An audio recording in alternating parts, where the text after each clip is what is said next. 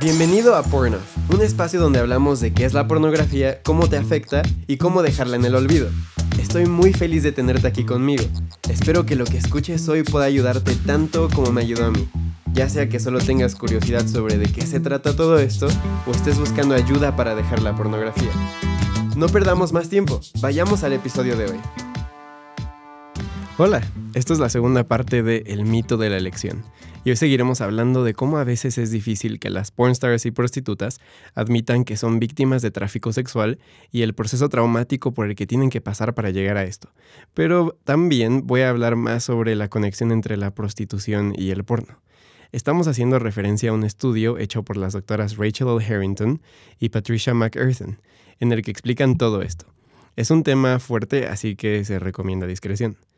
Una vez que los opresores logran controlar por completo a sus víctimas y hacerlas dependientes de ellos, entonces han logrado crear un producto al que le pueden poner precio. Tienen control total de ellas. Después de haber sufrido mucho trauma, por un determinado tiempo, las víctimas pueden ir a las calles y venderse y ni siquiera intentar escapar aunque no las vea su opresor, aunque no las esté vigilando, porque ahora ya tienen cadenas psicológicas y emocionales y no necesitan cadenas físicas para obedecer. Una de las peores cosas que pueden pasar es cuando la víctima internaliza su trauma y se ve a sí misma como un objeto. Esto se llama fragmentación. La víctima ve a su cuerpo como una herramienta separada de ella y como ya no tiene nombre ni identidad fuera de su identidad de producto sexual, entonces ya no importa qué hagan con su cuerpo para ella. A veces, debido al trauma que sufren las víctimas, dejan de sentir dolor o cualquier tipo de sentimiento o sentir en partes de su cuerpo, como si estuvieran adormecidas en esa parte o sección de su cuerpo, lo cual hace que puedan seguir actuando como productos sexuales.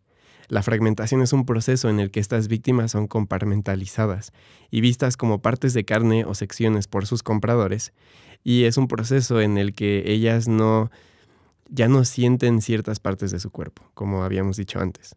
Harrington y McCarthy entrevistaron a varios compradores sexuales, y estos compradores dijeron ciertas cosas claves sobre cómo veían y la perspectiva que ellos tienen de las mujeres que estaban usando sexualmente. Algunos decían que se masturbaban con los cuerpos de ellas. No se referían a lo que hacían con ellas como tener sexo, sino masturbarse con el cuerpo de una mujer, como si fuera simplemente un objeto para su satisfacción. Otros dijeron que como estaban pagando por su servicio, entonces ellas tenían que hacer lo que sea que ellos les dijeran y no podían decir que no. En el momento en el que tienes que hacer algo solo para sobrevivir, entonces esto deja de ser algo que puedes hacer con tu propia voluntad o por decisión propia. Estás obligado a hacerlo y eso te quita tu derecho de elección. Cuando tienes que hacerlo porque si no lo haces no sobrevives, obviamente estás obligado a hacerlo, ¿sabes? Sé que muchos dicen que las mujeres en prostitución escogieron estar ahí, que es su decisión y tienen que afrontar las consecuencias de sus decisiones, pero no es tan sencillo como parece. La situación de estas mujeres se parece más a la de un niño que fue abusado sexualmente por un pariente. ¿Te has preguntado por qué muchos no hablan sobre el abuso sexual que sufrieron de pequeños? O muchos niños no acusan a sus abusadores, pero ¿por qué? En el capítulo pasado hablamos sobre el síndrome de Estocolmo y un poco sobre el proceso del grooming. Este proceso es uno en el que el abusador se gana la confianza de su víctima y la hace creer que la ama y que quiere su bien y que quiere que esa persona esté siempre bien, quiere conseguir su bienestar. Es lo mismo que un tío podría hacer con el sobrino que está planeando abusar sexualmente.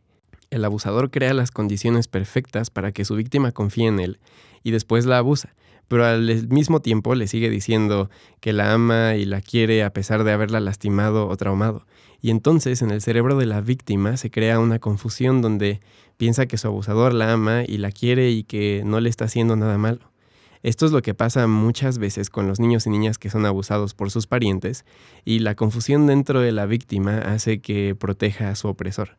¿Sabías que la mayoría del abuso sexual que pasa a niños es por familiares? Y es por eso que tienen esta cosa como de, mm, me ama, me quiere mucho y entonces no hablan sobre su abuso, no acusan a su abusador. Se crea esa protección hacia su opresor. Cuando hablamos de mujeres en prostitución, puede ser que su opresor les haya prometido dinero o sustento y entonces ellas acceden a trabajar para él sin saber en qué están entrando. Pero al haber pasado por un proceso de grooming en donde su opresor se gana su confianza combinado con el síndrome de Estocolmo, del que ahora padecen estas víctimas, quedan esclavizadas a un sistema que las humilla y degrada cada día, y solo las explota y abusa a diario. Pero no van y acusan a su opresor, no van y se defienden porque ahora tienen esta confusión en su cerebro. Cualquiera que diga que el trabajo sexual es como cualquier trabajo está mal informado y no entiende la situación. El grooming puede pasar de ciertas formas diferentes y hay veces que los abusadores usan a otras víctimas para atraer nuevas víctimas y ellas ni siquiera se dan cuenta. Por eso es difícil que ciertas víctimas de trata admitan que han sido abusadas o explotadas. Toda esta información es para ayudarte a entender qué pasa detrás de escenas y por qué cuando alguien llega y te dice que el porno o la prostitución empodera a las mujeres, no podría estar más equivocado y más lejos de la verdad. ¿Recuerdas que hablamos de Melissa Fairley en el episodio anterior? Ella es una psicóloga que ha dedicado varios años de su vida a desenmascarar las mentiras de la industria sexual y nos explica cómo el porno y la prostitución están conectados. Cuando se graba un acto sexual, usualmente no es considerado como prostitución, pero en realidad es prostitución en cámara y no hay diferencia. Uno de los mayores problemas del porno de hoy es que es cada vez más violento y agresivo y las personas que salen a cuadro tuvieron que sufrir y ser lastimadas para que otros puedan ser excitados sexualmente una y otra vez a través de su sufrimiento. El porno cristaliza el abuso de las personas y lo deja en un lugar donde se puede ver una y otra vez, donde millones de personas pueden presenciar el abuso sexual de alguien más y hacerse adictos a él. Esto es una monstruosidad asquerosa que ha destruido la vida de muchas personas, tanto consumidores como aquellas que son consumidas. Con el porno siendo cada vez más violento, aquellos que compran servicios sexuales demandan que las mujeres y niñas que están comprando imiten los actos violentos y dolorosos que ven en el porno, y llegan a tal punto que creen que la violencia sexual es normal y excitante. Y la paradoja de la industria sexual es esta, es que al vender sexo en realidad están destruyendo el sexo real, el sexo nunca fue para usar a otros. Existe como una expresión de amor íntima, significante, donde hay conexión entre dos personas que se aman y deciden darse el uno por el otro, sin buscar solamente su propio beneficio, sino el beneficio de la otra persona también. La industria sexual quiere destruir este significado del sexo y reducirlo a un acto físico solamente que no tiene límites en el que se puede lastimar a otra persona para alcanzar gratificación sexual física. El tráfico sexual es una injusticia y es parte de la esclavitud moderna. La mayoría de las mujeres reclutadas para ser explotadas sexualmente empiezan desde los 12 a 14 años de edad. Es momento de parar esto, y por eso existe Pornoff, para ayudar a aquellos que quieren dejar de ser consumidores de porno y para educar sobre estos temas haciendo que más gente esté consciente de la injusticia fomentada por la industria sexual, para parar el consumo de ella. Sin consumidores se deja de vender producto, sin demanda no hay oferta.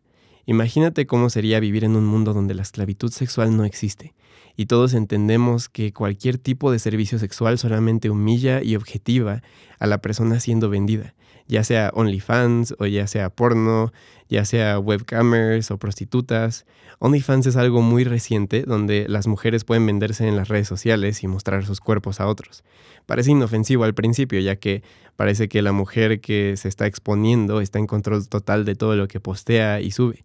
Pero en realidad esto solo incrementa la objetivación y fragmentación de la mujer en general y funciona como un lugar de reclutamiento para padrotes y abusadores que quieren aprovecharse de estas niñas y mujeres. Aún hay mucho que investigar sobre OnlyFans y los riesgos que vienen con este tipo de porno, pero aún así no deja de fomentar la destrucción de la sexualidad saludable. Podemos construir un mundo donde todos entendemos la situación y luchemos para traer justicia. Un mundo que cada vez se parezca más al cielo, donde no hay esclavitud.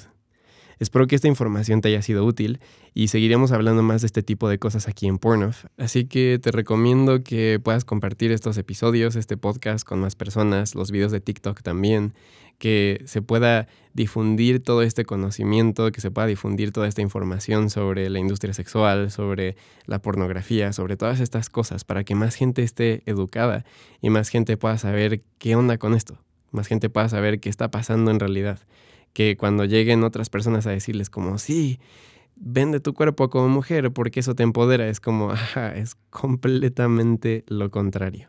Así que de verdad espero que esta información haya sido súper útil para ti y te veo en el siguiente episodio. O bueno, me escuchas en el siguiente episodio.